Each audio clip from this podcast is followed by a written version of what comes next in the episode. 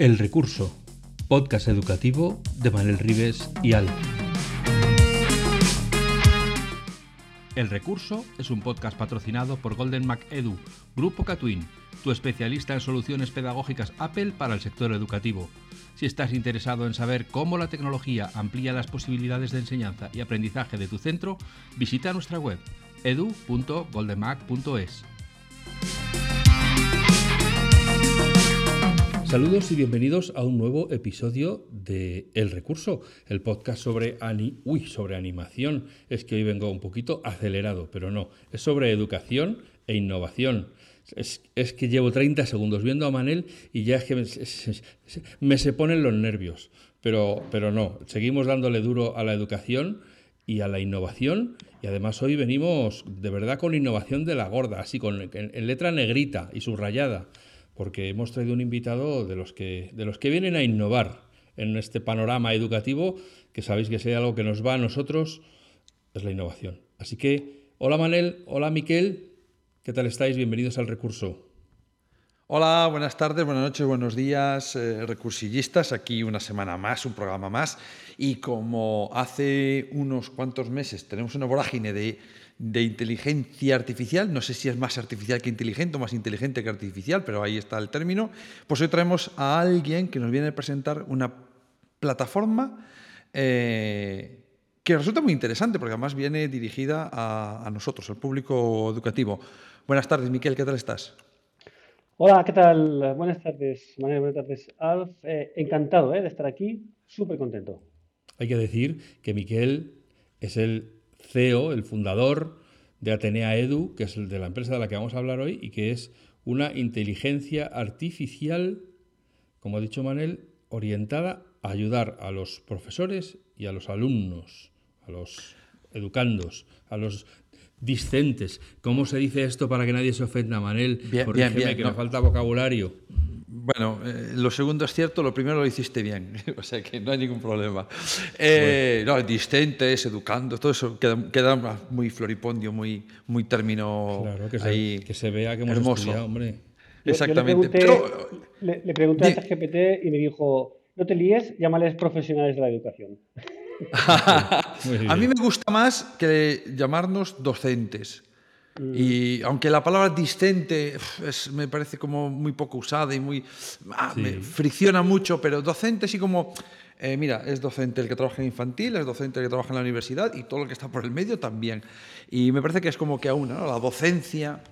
Oye, eh, Miquel, em, ¿qué fue primero? ¿Pensar en una inteligencia artificial para la educación o que estabas en educación y buscaste una solución mediante inteligencia artificial para algo que sucedía? Yo creo que lo segundo. Eh, yo soy emprendedor, eh, entre otros eh, proyectos, soy fundador de Hostfy, esta plataforma inmobiliaria online, de yaencontré.com, que también lo vendimos al grupo 2 Idealista, y otros proyectos diferentes de startup. Y lo que me estaba dedicando ahora es a ayudar a, otros emprendedores y a otras empresas en el tema, el tema de innovación un poquito estaba dentro de formación, ¿vale? pero formación a empresas. Y, también hacía alguna formación a centros educativos, ¿eh? de enseñanza secundaria, sobre todo, y bachillerato. Entonces, ¿qué pasa? Si, si, estás en el tema de la innovación, como ha dicho Alfa antes, si estás en el tema de la innovación y estás en el 2023, estás hablando, hasta el taxista habla hoy en día de la inteligencia artificial generativa, ¿eh? la inteligencia artificial generativa, no la profunda, eh, del, sistema de conducción autónomo de Tesla, ¿no? Siendo que algo más fácil, eh, que lo usamos todos, que es el tema de, yo escribo algo en mi propio lenguaje, en mi propio idioma y tengo un retorno, tengo algo, me ha generado algo nuevo. Entonces empezaba a hacer esas formaciones y, me pedían formaciones de inteligencia artificial aplicada al negocio, formaciones de inteligencia artificial aplicada a la educación, me preparaba el temario, iba, iba, iba a hacerlo y luego me salían tres profesores más que querían más, más formación, más formación. ¿Qué, está pasando? Sabemos que hay algo. ¿Cómo podemos usarlo? ¿Qué, qué va? Entonces dije, ostras, ostras, ostras, ostras. Lo dijiste todo eso seguido. Ostras, sí, ostras, ostras, ostras, ostras. Y de hecho luego añadió, ostras. Luego dije, Eureka. Ahí está. Cáspita, dijo cáspita. ¿Tuviste, ¿Tuviste lo que se llama un momento ajá? Sabes que se llama así, ¿no? El momento ja. Eh, exactamente. ¿Y cuándo, ¿cuándo, te, ¿cuándo, te, dio ese momento? ¿Cuándo te diste cuenta de que era una oportunidad, pero al mismo tiempo que solucionaba un, un hándicap? Esto me di cuenta a, principios de junio de, este año. ¿eh? Estamos, estamos hablando de lo, claro, el gran boom de las inteligencias artificiales generativas ha sido finales del año pasado, principios de este año. Entonces, eh, estuve estos meses haciendo formación y aplicándola y, luego a, principios de junio dije, ostras, que podemos hacer que sea mucho más fácil y que les ayude a, ellos. Yo como profesor no di abasto ¿no? de todas las formaciones que tengo que hacer y tampoco, eh, tampoco sé exactamente si la gente está adoptando después la inteligencia artificial o está llegando eh, con sus eh, valores, valores no, con su métrica ¿no? de, de, de, consecución de aprendizaje. Me faltaba esa parte, me faltaba esa parte y dije, ostras, si, otra vez, ¿no? Ostras, si, esto, la, inteligencia artificial me puede ayudar mucho, y estoy diciendo que la inteligencia artificial te va a ayudar en, esta tarea, en esta otra tarea, en, esta, eh, en este análisis de la interacción humana-máquina, bla, bla, bla, eh, con este, con este eh, estudio de tendencias de mercado, analítica de tus datos, digo, ostras, todo, todo esto también se puede aprovechar para, para la formación. Y ahí fue cuando dije, vamos a diseñar una propuesta de plataforma, como muy bien ha comentado, ha comentado Alf, donde ayude a los eh, profesores como un asistente al profesor, no un, sustituto, un asistente al profesor, y que ayude también al aprendizaje a los alumnos, que sea como un tutor para los alumnos. Entonces, en esta plataforma, eh, tu idea es que el profesor pueda hacer preguntas sobre su labor docente o sobre contenidos, todo un poco, eh, ¿Cómo se conecta esa mm, directriz del profesor con lo que pueden hacer los alumnos luego en, esa misma plataforma? Esta, esta, pregunta eh, es, es, la, más, eh, la más adecuada porque existen em, muchas opciones que con inteligencia artificial, incluso el ChatGPT ya ha publicado un artículo donde explica cómo utilizar ChatGPT, que es una parte de la inteligencia artificial generativa, cómo usarla para, para el profesor eh, realizar sus lessons plan, su, propuesta de, ayuda para el profesor, etcétera, etcétera. Y existen muchas otras opciones donde ya te crean el, el, lessons plan. Pero nosotros no, no nos divierte crear un, un, plan de lecciones. Lo hacemos porque lo tenemos que hacer. Lo hacemos de manera un poquito diferente porque nosotros incluso al profesor le decimos dame tu material y a partir de tu material yo te ayudo a generar el, curso y después el plan de lecciones y después de cada lección los contenidos, siempre a partir de unos objetivos de curso y unos objetivos de cada lección. A partir de esos objetivos que tú ya indicas, yo te los, te los puedo sugerir como inteligencia artificial, como asistente, entonces puedo ir sugiriendo a cada paso. Pero incluso con el material que tú me das, por lo tanto, evito el tema este importante ¿no? de la alucinación. ¿eh? ¿Sabes aquello que la inteligencia artificial como no tiene una función de verdad. Flipa, evidentemente. Eh, además es, un poco es un poco mentirosa también, ¿no? bueno, más que mentirosa, yo lo llamaría un bien quedas. ¿No? Uy, esto se lo hace muy bien. Eso lo hace, eso lo hace fantásticamente. Lo hace también que, hasta cuando le pides un enlace, te lo genera, aunque no lleve a ningún lado. Se lo inventa, se lo inventa. Aquí tienes el enlace. Una referencia a un libro que hable sobre tal y dice, claro, ¿yo qué soy? Soy una inteligencia artificial generativa. Mi propósito es generar algo que sea eh, lo más parecido posible a la respuesta que tú esperas. Pero yo, mi función es generar. No, no tengo una función de validación o una función de verdad. No la tengo. Ahí está el tándem, eh, la IA, que cada vez es menos inteligente, o no sé cómo decirlo, la IA y la, y persona. O sea, siempre decimos nosotros en las formaciones o, la filosofía que tenemos en la TENIA Edu, es que eh, un profesional con la ayuda de la IA es un súper profesional. Pero este esta es la fórmula. No es uno sustituye al otro, el otro. Sí. Entonces, los alumnos, eh, ¿qué reciben en su plataforma? Para que la gente que puede estar en los centros educativos y piensa, bueno, vale, a, los profes, porque algunos pueden decir, wow, pero es que yo ya uso ChatGPT, yo ya tiro de, mm, incluso hay otras, ¿no? Que, aunque ahora ChatGPT le pasa como le pasaba antaño a PowerPoint, que era igual a presentación, ¿no? Presentación, no, no, PowerPoint. No, perdona, hay, más cosas que PowerPoint, pero ya se comió todo el concepto casi pues ChatGPT le está pasando igual, ¿no? O sea, aunque esté Perplexity, aunque esté Bar, no, no, ChatGPT. Eh, que ahora más, además hace cada vez más cosas. De, hecho, eh, eh, anteayer se anunciaba por abajo como que no está muy mm, todavía refrendado, pero que parece ser que sí, que va a tener funciones con documento de acción PDF como están otras en plataformas generando su negocio diciendo, bueno, directamente como lo haga, se ha comido como, no sé, 50, 60, 80 startups de PDF solamente en Estados Unidos y el resto del mundo, pues otras tantos. Em, ¿Tienes miedo que, que, que, una inteligencia artificial generativa como ChatGPT haga lo mismo con una propuesta como la vuestra?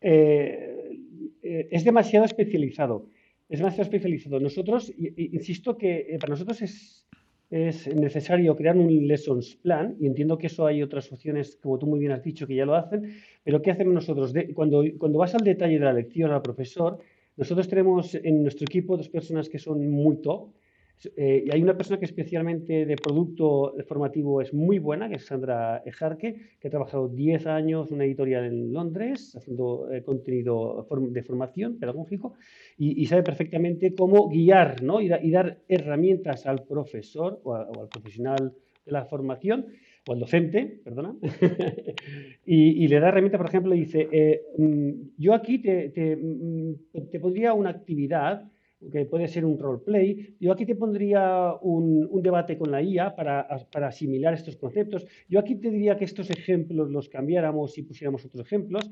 Y entonces te da muchas sugerencias. Insisto, que es un asistente a la hora de, diseñar, ya no digo el plan de lecciones, nosotros decimos la experiencia formativa. Entonces, el profesor acaba de diseñar esa experiencia formativa con el asistente de la IA y el resultado conlleva, aparte del contenido, que es, es importante y tiene que estarlo, tiene muchas otras eh, derivadas, que, lo que intentamos es que haya mucha interacción entre el alumno o la alumna y el, y el contenido, y, bueno, y, perdona, y la experiencia formativa.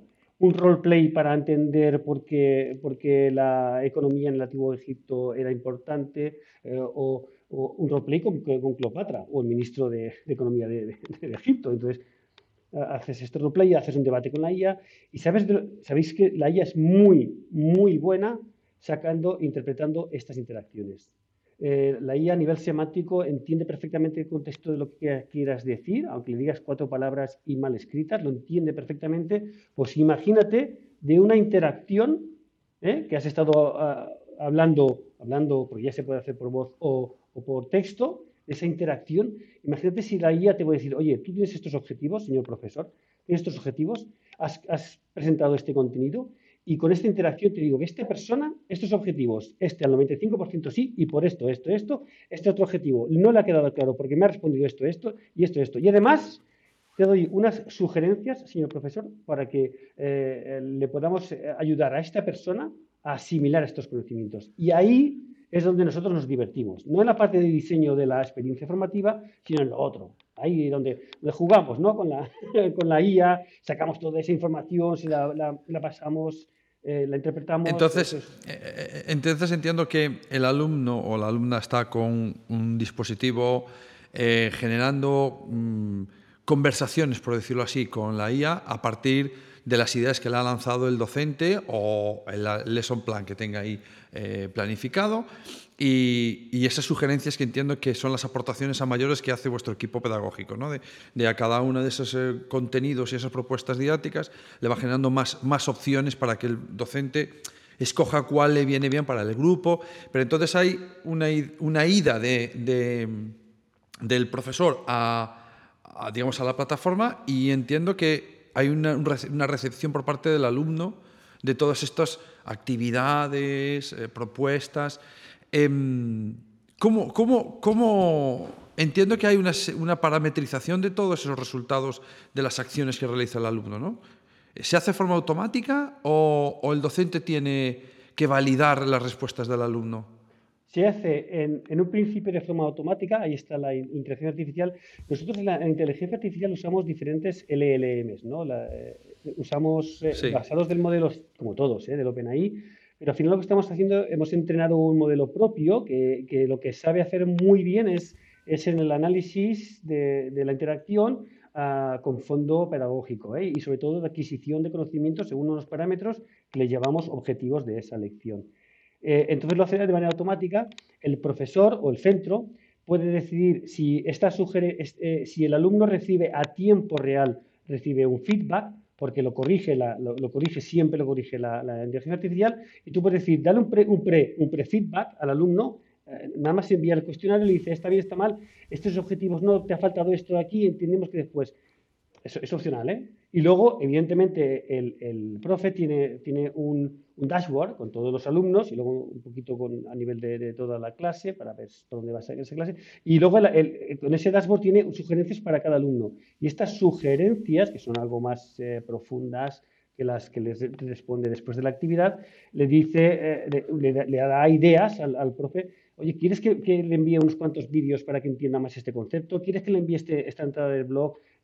vídeos incluso eh, en, cualquier idioma, que sabes que la IA lo, puede traducir. ¿eh? O sea, le da sugerencias y el profesor en este caso dice, sí, haz esto y además, y además escríbele esto. Em, tú has dicho antes que, bueno, que había... Di, Alfonso. Sí, no iba a preguntar, eh, solo por reentender el concepto, de una clase de 20 alumnos habrá 20, cada uno tendrá su propio circuito, por así decirlo, a, medida, o, es, al final son las mismas actividades para todos y... Mm, e, esta pregunta tiene dos respuestas. Sí, son las mismas preguntas para todos porque el profesor ha diseñado una experiencia formativa y ha diseñado que después de, este contenido, que es una explicación o, un caso de estudio o algo así, hay una actividad. Esa actividad puede ser desde un tipo test, ¿eh? también hay una actividad que es un test o una preevaluación, o un, o una, un roleplay, un debate con la IA, hay, hay, docenas de actividades que puedes poner y todos tienen la misma actividad. Esa es la respuesta corta, todos tienen la misma actividad. Respuesta larga o respuesta 2 es que cada alumno, y esto no, hemos, no ha salido hasta ahora, eh, tiene un perfil, perfil de aprendizaje. Entonces, cada alumno recibe la formación adaptada a su perfil de aprendizaje. Dentro de este perfil de aprendizaje, yo, yo eh, como profesor he puesto que mis, objetivos de, enseñar la economía en el Antiguo Egipto es que entiendan la importancia eh, de, la, de, la, profesionalización de las partes de, de marketing y de ventas y no sé cuántos, pues me lo invento, pero el alumno puede decir, a mí esto de la profesionalización me importa menos. Ellos tienen como unos slides donde dicen, a mí todos estos objetivos me importa este más, me importa menos, sé que lo tengo que dar, pero me interesa más. Pero jerarquizas, ¿no? En importancia. Entonces, ¿qué pasa? Que al hacer ese debate, la IA dice, tú prefieres estas cosas, vamos a hacértelo más a tu parte. Y, luego, y luego estamos trabajando en la cocina, que no ha salido todavía, que, que este, esta interacción incluso sea con diferentes avatares, eh, que, que, pueda ser uno más cómica, con más humor, otro que sea gente más formal, diferentes tipos de aproximación y cada alumno que lo elija. Entonces, el profesor escoge la, el, el, contenido y la experiencia formativa y cada uno lo consume de forma diferente, personalizada. Em, el feedback que recibe el profe del alumno a través de estas interacciones que hace el alumno con la IA es siempre por escrito es decir, eh, el alumno eh, chequea en un test o, completa frases o enlaza eh, términos. ¿Qué, tipo de actividades se le puede, tenéis por ahora en, la base para las actividades que pueden realizar el alumno? Ahora tenemos dos tipos de dos grupos de actividades. Una que es la que tiene un resultado cuantitativo, que son básicamente diferentes tipos de test, un test, un quiz, un fill de gaps, ¿sabes? Un rellenar los espacios, una, una preevaluación, ¿eh? entonces cada uno puede diseñar de si es más larga, menos preguntas, más preguntas, si es un test ABC o si es un test con pregunta abierta, esto lo puedes, lo puedes parametrizar. Este es un grupo y luego el otro grupo son actividades. Y esas actividades tenemos, pues hay varias docenas de actividades que estamos diseñando y esto van saliendo muchas más, pero está incluso que tú puedes hacer un, un guion cinematográfico ¿eh? donde la IA te da una intro, estás en un, estás en, en, el antiguo Egipto, siguiendo el, ejemplo anterior, eres el, el responsable de, de, la construcción de una pirámide, tienes estos gastos, tienes este presupuesto, tienes tal, entonces vamos a hacer como si fuera un, guion y, y, la primera escena es que tú entras en tal, tal. Entonces, hacer un pequeño guion, la IA te va corrigiendo, te va encaminando y, y con este, entonces este segundo grupo, que son actividades, eh, no es cuantitativa la respuesta, no son no es, me ha respuesto bien el 50% de respuestas, sino lo que, según lo que me haya respuesto, aquí hay un análisis profundo, comparación con los objetivos de, que, el profesor te ha dicho que tenías que, conseguir, pues yo, la IA es muy buena eh, diciéndote este, este objetivo lo ha conseguido porque me dijo esto en esta pregunta y en este otro comentario me dijo lo otro, lo he validado, bla, bla, bla, bla.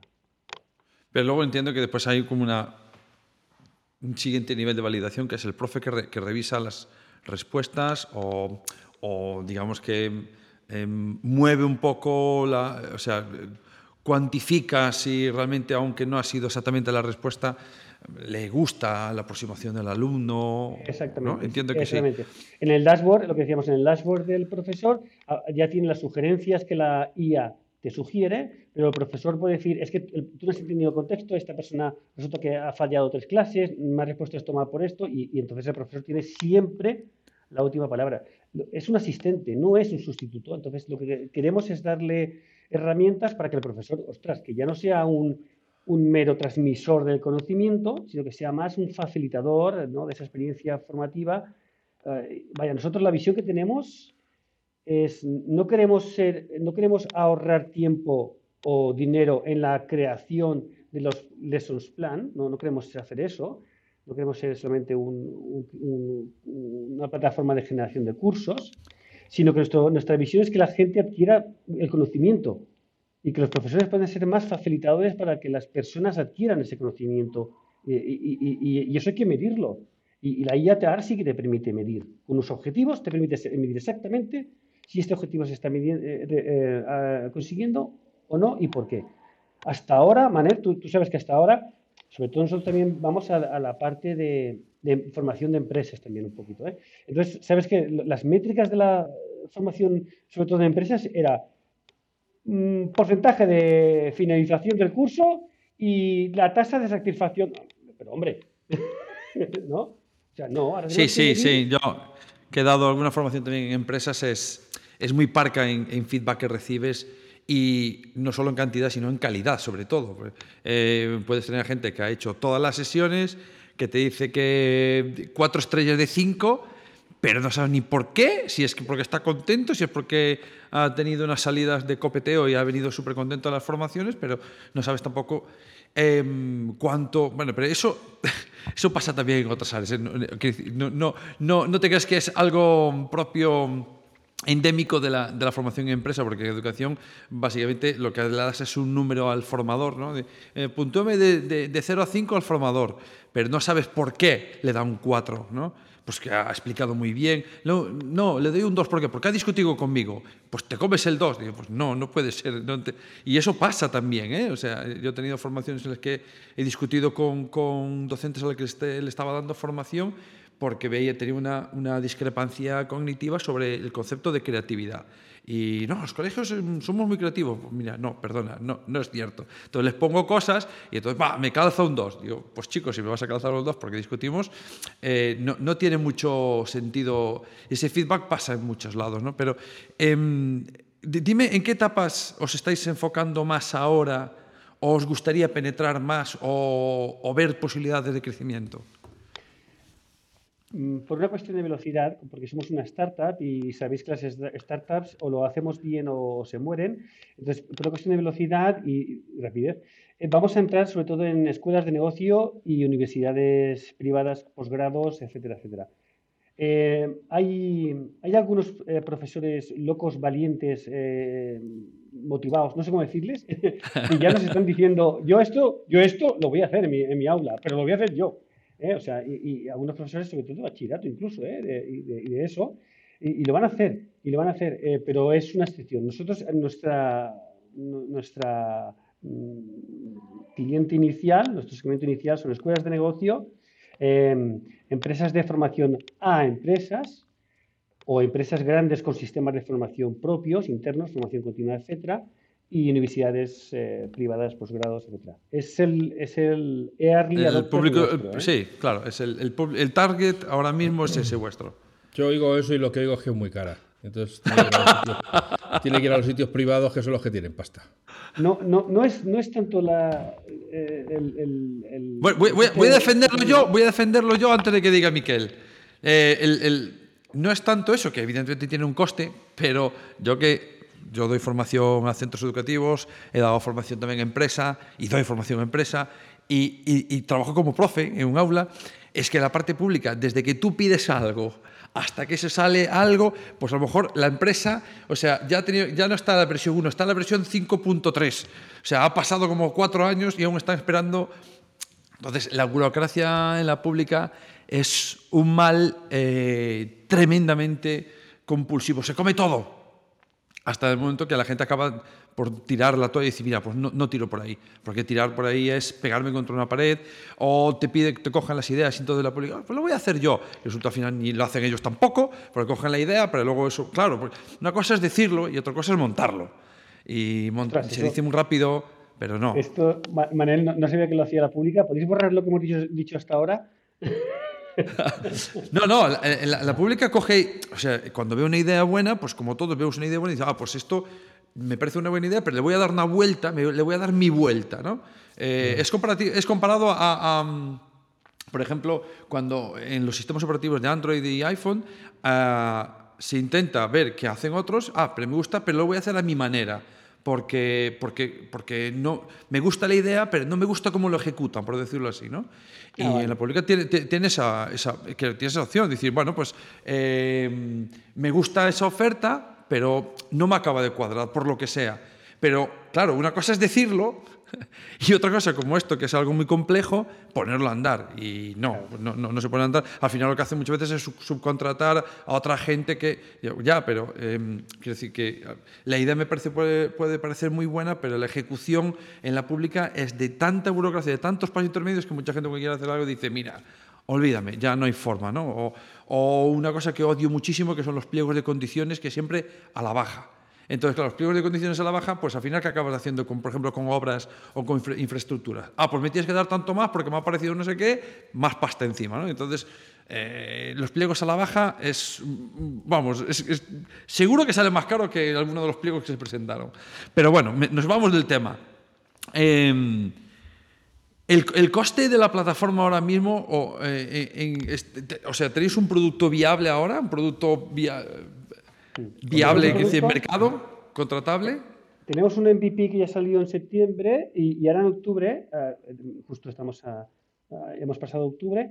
Em, espera, espera, espera, El MVP, aparte de ser Most Value Player, también es producto mínimo viable. Lo digo para la gente que dice, ah, tenéis un jugador de la NBA. No, en este caso es, el MVP es otra cosa. Yo, la asunción mía es, es, es, que sí, sí, sí, claro, estamos ante un público más diverso. Entonces, eh, es el producto mínimo viable, correcto. Entonces, esto es la versión, muchas veces dicen que no ha de ser la versión 0.1 de tu producto, sino que debe ser algo que después se pueda tirar, es simplemente para validar que hay eh, el mercado, eh, lo que vas a fabricar es, lo que desea y, por lo que le aportaría valor. Nosotros tuvimos esa versión que ya sirvió como la semilla de la, de la versión 1 en septiembre y ahora lo que, sí que tenemos una versión ya, es una beta privada, como casi todo lo que está saliendo en, en, en, ahí. Es una beta, beta, privada y la estamos probando con algunos centros de, de formación eh, para empresa. Eh, tenemos algunos centros que hacen formación para los departamentos de recursos humanos de empresa y luego también algunas eh, escuelas de negocio de, de, aquí de Barcelona bastante importantes que de momento es una beta privada cerrada, aún no hemos hecho mucho ruido, porque estamos afinando, fine tuning, porque además ah, siempre es, bueno salir con algo en un entorno controlado eh, para probarlo y mejorarlo, pero además en, nuestra tecnología que es la inteligencia artificial, aún más porque tienes que hacer el fine tuning, tienes que hacer el, entrenamiento, ese entrenamiento que tú ya lo tienes premodelado, ¿no? pero, pero tienes que acabar de, de, de validarlo que funciona bien y que todo sale bien, etcétera, etcétera. Entonces, estamos haciendo unas pruebas y para eh, mediados de noviembre, fines de noviembre, o sea, en 20 días, ya vamos a abrirlo bastante más. Bueno, pero al final creo que Alfonso iba a preguntar la pregunta de, eh, iba a hacer la pregunta de, bueno, ¿y how much is this? El precio es, el precio es cuarto de kilo.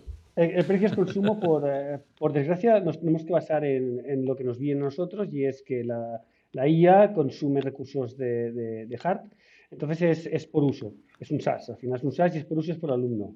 Entonces cada alumno, pero no hablamos de mucho, cada uno puede tener y, hablamos de que hay diferentes planes, pero cada uno puede pasar de, un precio mensual de, de, 5 a 30 euros por alumno, dependiendo de, tutor, de, muchas cosas.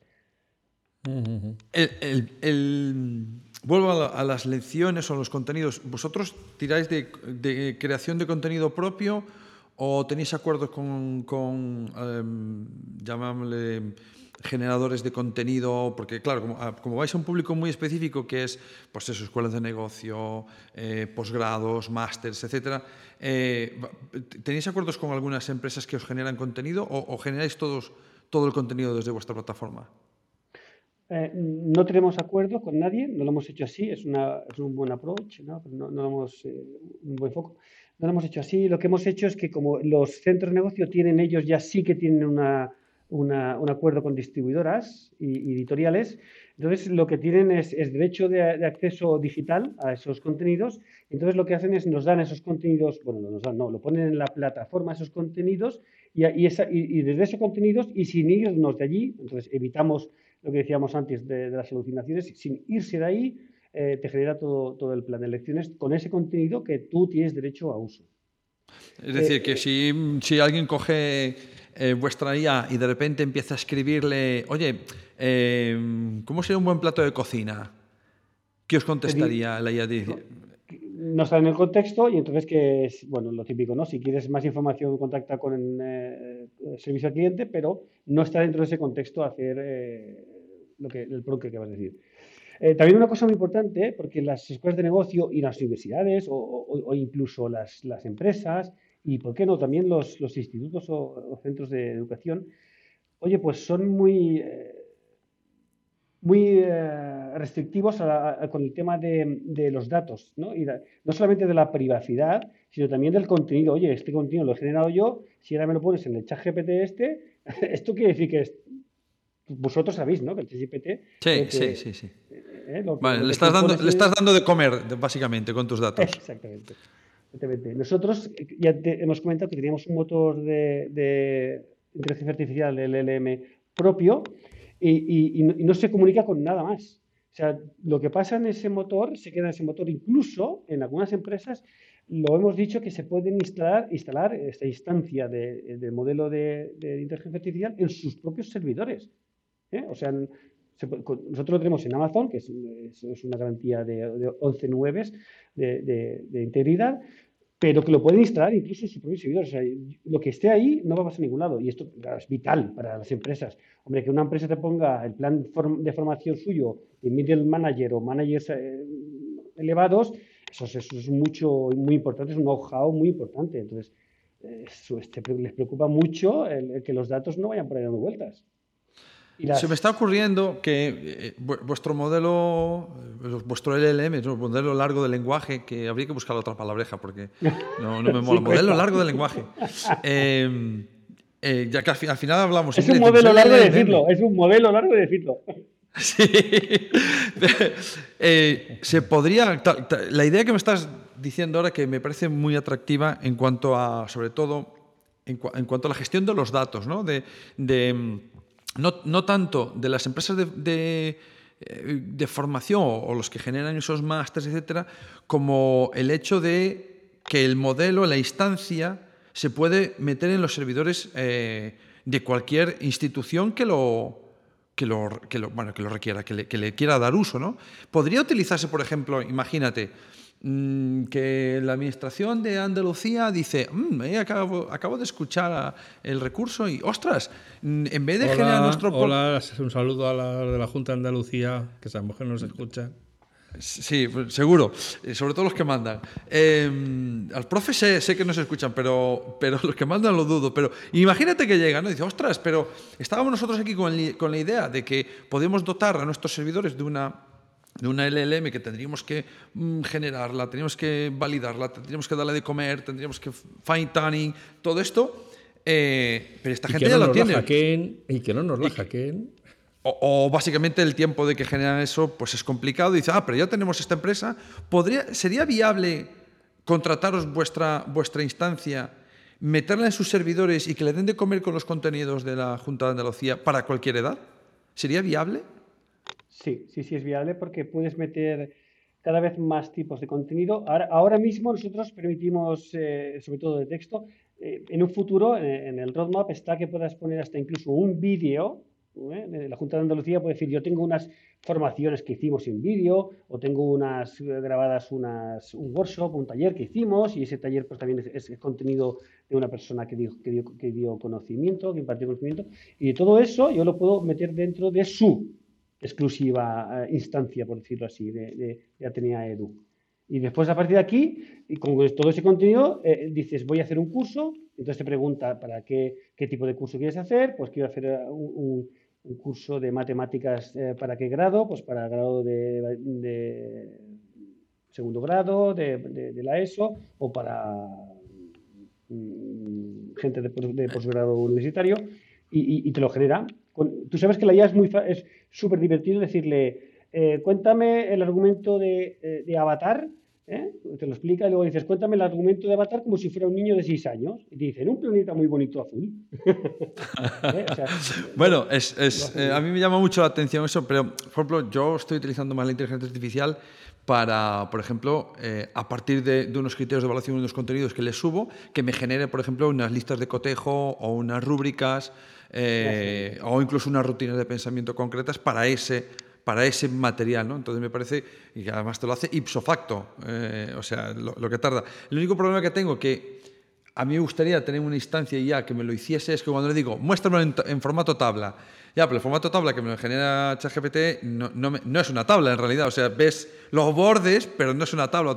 O haces una foto, o sea, una captura de imagen de, de, la pantalla, o tienes que trasladar eso a una tabla de una manera un poco más parca, porque ni copiando, pegando, te la, te la mete. A mí, por ejemplo, no me funciona para meterlo en una tabla. ¿no? no sé si me estoy dejando algún paso, pero copiar, meter en una tabla no me funciona. Entonces es un poco, mira, la voy a poner en grande, voy a coger una captura de pantalla y ya lo meto en mi documento y ya tengo la la, lista de cotejo o la, la rúbrica. ¿Ese tipo de cuestiones también las tenéis incluidas en, vuestra... Nosotros, en la parte de materiales, materiales, educativos, una vez que tú has acabado el, el diseño de la, experiencia formativa de, un, de, una lección, de un día que puede ser cuatro horas o una hora, eso ya lo pones tú.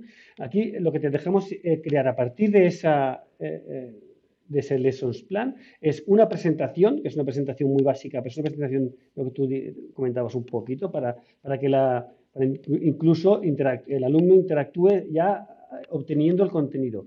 Una presentación básica, una guía del instructor, un educational handout, eh, un context builder, por, si el profesor necesita a principio contextualizar, métodos de evaluación, una rúbrica y por, último añadir recursos adicionales que, eh, recursos adicionales de, inteligencia artificial, que son vídeos que puedes poner al final de la lección, eh, otros, otros artículos, estudios, etcétera, etcétera.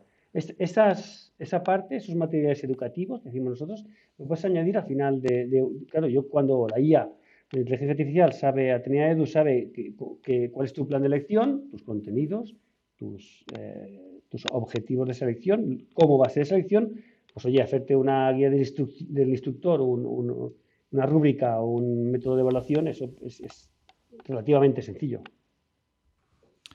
Alfonso, te has quedado así como de pie diciendo, estoy dándole vueltas ahí a la idea. Aquí, es que para mí esto es mucho que digerir, ¿no? Y estoy intentando pensar cómo el que lo esté escuchando. Eh, eh, esto es, claro, el acuerdo es eh, vía institución o lo pone la institución, no puede ir un profesor y decir, oye, yo quiero esto para mi clase. De poder, de poder, podría, porque nosotros no lo exigimos, está preparada para que sea a nivel de institución. Una institución tiene eh, el superadmin, por decirlo así, nosotros le llamamos superadmin, donde genera eh, aulas y genera profesores y luego Dentro de las aulas se, incluyen los alumnos y las aulas asignan a uno o, varios cursos. Y cada curso luego tiene sus lecciones.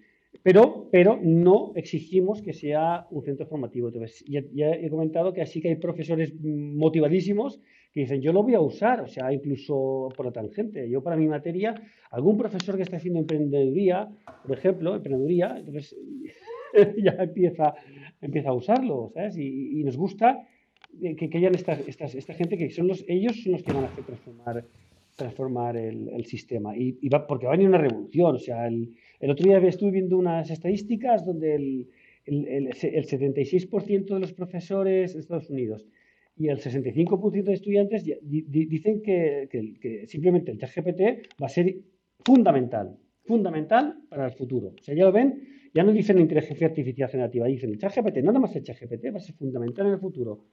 Claro, sí, y, ellos mismos decían, eso, decían, esto es otro ejemplo de que no podemos estar haciendo las cosas de la misma manera que en el 1970. Entonces, eh, yo, la idea de que el programa dura media hora, media hora se acaba de caer porque acabas de abrir un melón tremendo. Porque, eh, bueno, poneos cómodos, ¿eh? poneos cómodos, que esto va para Sí, tenemos para rato, porque coincido lo que dices tú. Lo que pasa es que de la idea de esto no puede darse como hace 30 años, a que realmente deje de darse como hace 30 años, me pasa igual que cuando se habla de la, administración pública, ¿no? Que hay que hacer un proyecto hasta que se haga, pues em, puede llover piedras.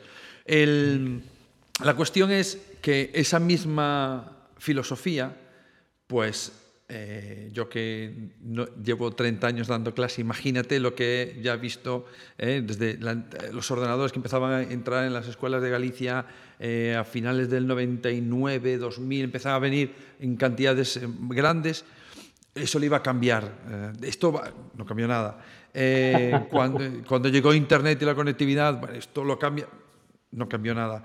Eh, cuando llegaron los dispositivos, cuando llega el iPad, llega el dispositivo con el que puedes hacer enseñar de otra manera para que aprendan de otra manera, y tiene unas potencialidades que siempre digo, mm, yo solo pondría en las manos de cada niño, bien usado, mal usado es como una piedra, ¿no?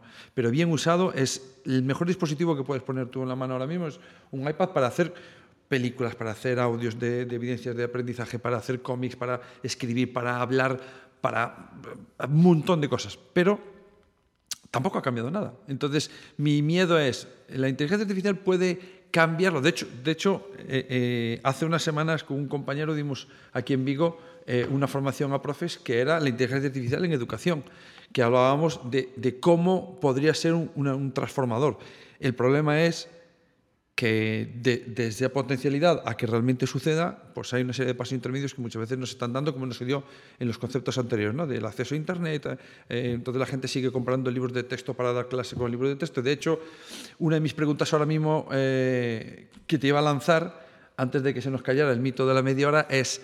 ¿Has leído el último artículo que hablaba de, que incluso en posgrados estaban eliminando los dispositivos, las pantallas a su alumnado? Eh, cuando ves ese titular, Em, ¿qué se te pasa por la cabeza? Ah, pues se, me pasa, em, yo estoy a, 100% con lo que de decir, Manel, o sea, por eso nosotros ya, hemos dicho, avisamos que nosotros ya nos vamos para la privada, ¿eh? lo primero, porque sabemos qué es lo que tú has dicho, ¿eh? 100%. Pero lo que se me pasa es que, eh, mira, decirle transformación digital en la escuela, a que los niños tengan acceso a un iPad o a un ordenador, y se quede ahí, eso es, es una falacia. Y es lo que ha pasado. Les, hemos dado dispositivos digitales con un potencial enorme a, las, a, los alumnos y a las alumnas y no las están sacando ni, ni el 5% de rendimiento. Y luego le damos el, tocho del libro físico al lado. Y diciendo, no, no, no, no me cuadra nada. ¿Verdad? Entonces, lo que se me pasa es que eh, eh, está muy mal aplicado. Muy mal aplicado. Pero mi, mi, mi esperanza, y me las destrozado un poco, Manet, lo voy a decir en serio, mi esperanza era que estos profesores de tipo Manel motivadísimos sean los agentes del cambio, porque es que a diferencia de aplicar el dispositivo electrónico en las aulas o la pizarra electrónica famosa en las aulas, eh, esta tecnología eh, em, impacta mucho también en el profesor, en su día a día, y, mejora mejora, capacita, ayuda al profesor, no lo capacite, está sobradamente capacitado, sino que lo, le, da tiempo extra para que se dedique a lo que realmente le motiva a hacer. ¿eh? Es enseñar a los alumnos y no a preparar tareas administrativas, que no hemos hablado de las tareas administrativas que tenéis que hacer. ¿eh? no me abras ese otro melón. ese ya, eso nos da para la noche. cerveza, si nos importa, vengo yo dentro un rato, no, ¿vale? No, no, que ese melón mejor no, no, porque nos da para, una tarde entera. para la próxima vez que venga. Solo decirte que más, más, más derrumba el mito del profesor eh, motivado. ¿eh? Me creía que, que, tenía más poder de, como agente de cambio. No, no, mm, por si acaso antes no, no lo he explicado suficientemente bien. Sí que hay profesores motivados, sí que hay gente, hay gente que los, los chain makers, eh, que le suelen llamar en otros entornos, los hay en educación, pero hay una serie de variables que no están en manos de esos docentes eh, motivados, eh, de, esos, de, esas personas que, yo utilizo a veces el, el, el ejemplo de es como los early adopters de la tecnología, ¿no? los que van por delante y le buscan mil vueltas de cómo sacarle partido a las cosas de una, porque tiene una forma de pensar diferente, pero el sistema no permite mucho ese tipo de profesor, eh, o por lo menos no, no, lo permite en grandes cantidades.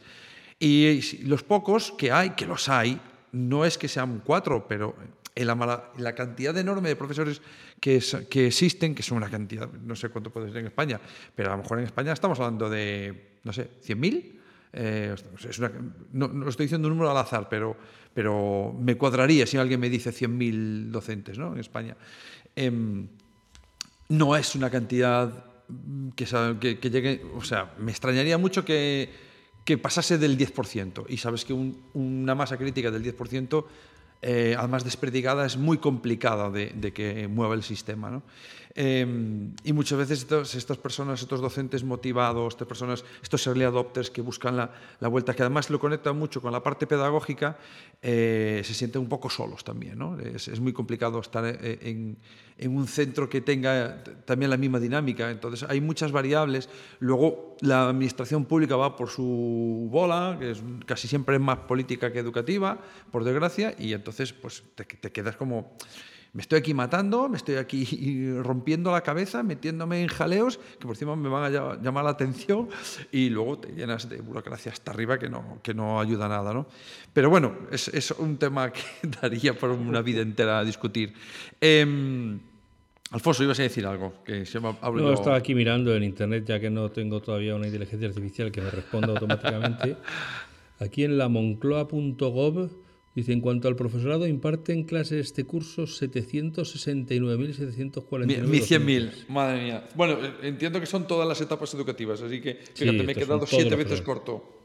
700.000 docentes. 556.000 prácticamente trabajan en centros públicos y 213.778 sí, en centros so, concertados y privados suele ser dos terceras partes, una tercera parte, eh, un 30%, más o menos, por ahí anda siempre el, el porcentaje. Eh, pues fíjate, 700.000 docentes.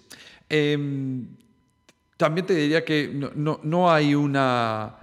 No hay una traslación de estoy en etapas educativas más altas, soy más innovador. Yo hace muchos años cuando me acuerdo que me invitaron a una charla y mi lema era pon un profe de infantil en tu vida. Mm. Si, quieres, bueno. si quieres ver cómo se... Porque decía, es muy difícil trabajar con los de 15 años. Pues vete a la de que trabaja con 3 años y cuéntaselo. ¿no? Que bueno. vienen de estar en... Entonces, hay personas que trabajan en niveles más bajos eh, que tienen muchas cosas que contar que son muy poderosas, igual que las personas que trabajan con niños con necesidades educativas especiales, que los que no tienen alumnado de ese tipo o no les ha coincidido, pues ven el mundo de una determinada manera y nos cuesta abrir como los, los, caballitos que vamos mirando adelante, nos cuesta abrir un poco y cuando te das cuenta de que estás viendo menos mundo del que es, eh, os dices, ostras, eh, el mundo es más amplio de lo que yo creo. ¿no? Eh, y en este, en este sentido creo que sí que, lo, que, que tu apreciación es adecuada. Es decir, puede ChatGPT, BAR, Perplexity, la, la, IA como concepto en educación puede cambiar muchísimas cosas. ¿no? Eh, la cuestión es si lo va a hacer, porque para que lo haga tiene que haber una serie de variables que no dependen ni de la plataforma ni de la IA, depende del docente o de la administración. Aquí, aquí hay dos, dos, vari, dos, dos variables que, que, pueden facilitar esto. Y una es que la, la barrera de entrada. O sea, no, no, tienes que, no es como la, lo que comentábamos antes de comprar un dispositivo iPad o ordenador para los alumnos, mm. que esto es un coste económico considerable. La, la, la mayoría de, de softwares de, generación texto a texto, eh, Perplexity, que es muy buena opción, que decía manera antes, eh, ChatGPT, el de Bing, el de Bing es gratis y, y, fue uno de los primeros en integrar eh, eh multimodal, ¿no? no solamente con, con, eh, texto a texto, sino con imagen a texto o ahora texto a imagen.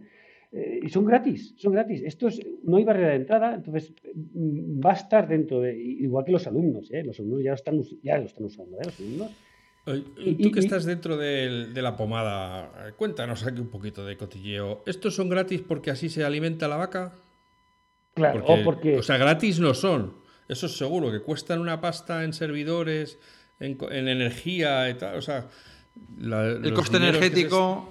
El coste energético se, se, calcula que en el 2025 puede ser, el, creo que alrededor del 10% del coste total energético mundial. Es decir, es un coste alto. Pero eh, eh, esto es un... Eh, tú, Manel, sabes cómo va esto de, rápido.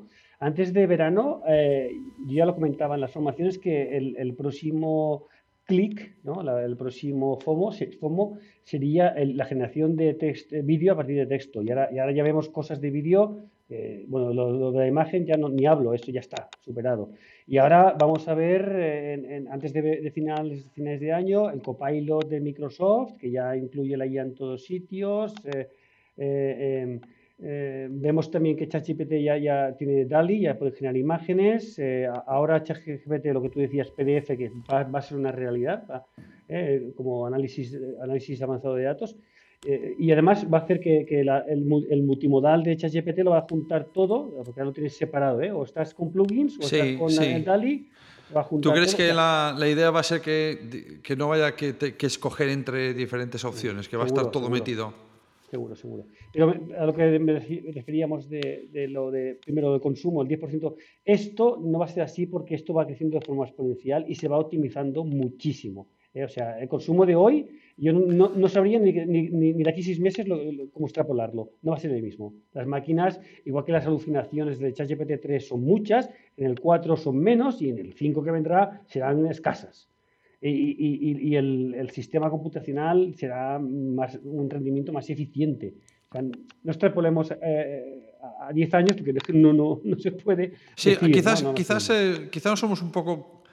Um aventurados a, pensar lo que, lo que puede hacer la tecnología en este campo, bueno, en todos los campos en general, pero en este en particular que ha sobrepasado todos los límites imaginables en tiempo récord, ¿no? Porque eh, hace un año, eh, un año, podríamos decir un año, que salió, sí, fue en noviembre, ¿no? Luego en marzo sí, salió... noviembre, octubre, entre octubre y noviembre del año pasado, justo salió la versión de ChatGPT, la, me parece que fue la 3, después la 3.5. Sí y después ya la reventó con la 4 y, hablar de Mid Journey hace un año, dos años era hablar de ciencia ficción y en eso, en 700 días, pues tenemos una, una, IA haciendo unas imágenes que son escandalosas. ¿no? Eh, en tu opinión, en, tu opinión em, aparte de la velocidad que está cogiendo esto, que que la empresa de ayer eh, puntera hoy la ha pasado otra por encima en nada. Em, en, el campo de la IA, ¿cuál crees que es el, objetivo? ¿Cuál es la siguiente frontera? Ahora, eh, hay una parte de la IA que nosotros en las formaciones le damos un poquito, le ponemos un poquito el acento. Sabes que están, bueno, desde las herramientas de inteligencia artificial, Atenea Edu es una herramienta de inteligencia artificial para una funcionalidad específica. Eh, herramientas, hay 10.000 herramientas, hay muchas. Eh, em, luego están las extensiones del Chrome, que es llévate tu, tu, IA allá donde vayas en el navegador. Eh, luego están los plugins, que son para la versión de pago de ChatGPT, la versión 4. Plugins, tienes unos plugins que empoderan muchísimo a ChatGPT. Y la siguiente frontera, que, que será divertida, es que ya empieza a hacer algo, es la de agentes autónomos es, dotar a la inteligencia artificial para que se reprograme para conseguir mis objetivos. No, no, no como hasta ahora donde se basa en dos técnicas, una que es el prompt engineering, ¿no? un, poquito de ingeniería de prompt, un, prompt trabajado es un resultado trabajado, un prompt eh, vacío es un prompt mediocre, hay un resultado mediocre. Eh, eh, esa es una, y después la conversación que tú puedes tener con el chat GPT para al final, lo que tú decías, la tabla esta la quiero así, voy hablando con él hasta que lo consigo. Eh, esto esto ya, ya lo van a hacer la inteligencia artificial de manera autónoma. Se va a, programar, va, va a, hacer las conexiones con Internet que crea necesarias, va a, diseñar sus propios prompts, va a hacer su fine tuning interno de, la conversación, hasta al final obtener exactamente el resultado que tú le vas a pedir. Vale, yo ahora se me ocurren dos preguntas, que es un clásico en este programa, ¿no? que tengo preguntas de dos en dos. Por un lado, eh, ya que tu target objetivo son pues, el, público de, em, del tercer ciclo universitario, posgrados, másteres, etc. Por ahí andamos, ¿no? Universidades también. ¿Y en qué se debería tener que estar formando estas personas cuando ya hay un montón de inteligencia artificial que hace parte todo, casi todo su trabajo? ¿En qué debería, en tu opinión, en qué deberían formarse? ¿O de cómo, cómo deberían formarse? Eh, muy bien, la pregunta es, cómo. yo creo que se deberían formar usando la misma inteligencia artificial como herramienta. Es formarse como hace dos años, antes de que, todo esto fuera mainstream, eh, nos formábamos con, la, con, Internet, ¿no? nos preparábamos a Internet y incluso de forma autodidacta, pero usando la herramienta Internet nos formábamos, porque la herramienta Internet es la que yo usaba después en mi oficina, mi puesto de trabajo. Entonces yo me formaría, el cómo es con la inteligencia artificial, ergo Atenea Edu. y, después, eh, ¿de qué? Pues de lo mismo, de lo mismo, o sea, yo, necesito ser un, buen eh, eh, control financiero, un, buen administrador de empresa, pero además saber que tengo una herramienta que se llama inteligencia artificial que me ayuda a, ser un súper profesional. O sea, lo mismo, pero con esas pero, o sea, que la gente no, no, le deberíamos estar diciendo, olvídate de formarte en Big Data, o, bueno, en Big Data a lo mejor sí, pero olvídate de formarte como asesor financiero porque ya no tienes futuro, o olvídate de formarte en, no sé, gestor de lo que, porque ya tendré el día. Eso, ¿Tú crees que en tu opinión eso no va a pasar? No, no. Eh, mira, esto, mira, una encuesta que decían que solamente el 8% de los encuestados de las, de las empresas que ya estaban en Estados Unidos, de, McKinsey, que la, solamente el 8% de los encuestados de las personas que ya estaban, de CEOs y managers, las empresas que ya estaban implementando inteligencia artificial generativa, solo el 8% pensaba que iba a sustituir empleos, solo el 8%. Y de ese 8% decían que yo creo que en mi empresa sí que puede sustituir empleos, pero solamente un 2% de mi fuerza laboral. O sea, muy poco impacto y, los que decían que había que, que impactó en sustitución de empleo y los que decían que sustituiría a lo mejor, eh, a ver, el becario que toma notas en, las reuniones, ese ya no va a existir. Eh, eso es la IA, ya, te lo hace a tiempo real, notas en las reuniones, de qué se ha hablado, los objetivos, las eh, next steps, etcétera, etcétera, y así ya lo hace. Pero eso es un trabajo que aporta poco valor. Y, la última pregunta, porque lo, de la media hora no la hemos comido, pero por lo menos no, no comernos la, la hora. eh, la hora ya perdida. Es una sí, sí. Em, la última pregunta. Em, bueno, hoy, este va para, para, los adictos, para los que echaban de menos un LP. Tenemos uno, exactamente. Tenemos uno de vez en cuando, a los que les gusta el LSD, pues se lo damos así, tamaño familiar. Eh, entonces, toda esta... Toda esta necesidad que está saliendo ahora de tanto de gobiernos como de entidades, incluso algunas, algunas y recalco algunas eh, empresas que, que, quieren que se autorregule eh, la inteligencia artificial, porque si no parece que vamos a ir directamente al control de las bombas atómicas por parte de la inteligencia artificial para que nos va a matar los seres humanos, etcétera. Entonces todas las películas ¿Crees que es necesario esa regulación? Porque recuerdo, quiero recordar que hay algunas que no. Ya ha salido alguno de Microsoft diciendo, no, no, no, hace falta regular. ¿Tú qué opinas? Eh, eh, en mi opinión, y es, una opinión, ¿eh? no es una, más que esto, yo creo que sí que hace falta regular y, vamos bien encaminados aquí en Europa. El, el, proyecto inicial de regulación, sobre todo, es que, vamos a ver, hay niveles de inteligencia artificial generativa o de inteligencia artificial eh, eh, profunda. El nivel de, del ChatGPT regular eso, pues dice, a ver, eh, un poco de ética y un poco de bla, bla, bla. Pero ya está, el ChatGPT no puede hacer más daño, no puede enviar una bomba atómica. Pero luego hay otros niveles de inteligencia artificial que la pueden enviar parda. O sea, una inteligencia artificial, digámoslo así, conectada a una, al servicio de gestión de cámaras de tráfico, se le va la pinza y la puede liar. la puede liar. Todo que ya hay sistemas algorítmicos y tal. Entonces, sí, regularlo sí. Y tal como se está entre, entreviendo que es por capas y por niveles, lo veo que sí que es necesario. Bueno, pues yo creo que con esto, gente, va, a ser exactamente 59 minutos. Te queda un minuto para decir adiós, Alfonso. Bueno, eh, pues aquí nuevamente, yo como persona que sabéis que lo veo todo desde la barrera, que vengo aquí un poco a ver qué se cuentan, eh, me parece asombroso que en prácticamente 2024 estén saliendo negacionistas de las pantallas. Es que es como decir que esa realidad no existe. Es que no, es que no lo puedo entender. Me parece que es negar una evidencia tan obvia, decir que las pantallas son malas, pues quítales la tele, joder. No sé, en fin, que es que es que para bueno, mí es, que es que siempre hablan del qué y nunca hablan del cómo. Y si hablas del qué, pues tienes que decir pantallas. Pero si hablas del cómo, pues tienes que entrar a, valorar cómo se utiliza. Y entonces es más fácil echarle la culpa a la sartén de la cantidad de fuego que tú le has metido a la sartén y de cómo has cocinado tú. La culpa la tiene la sartén.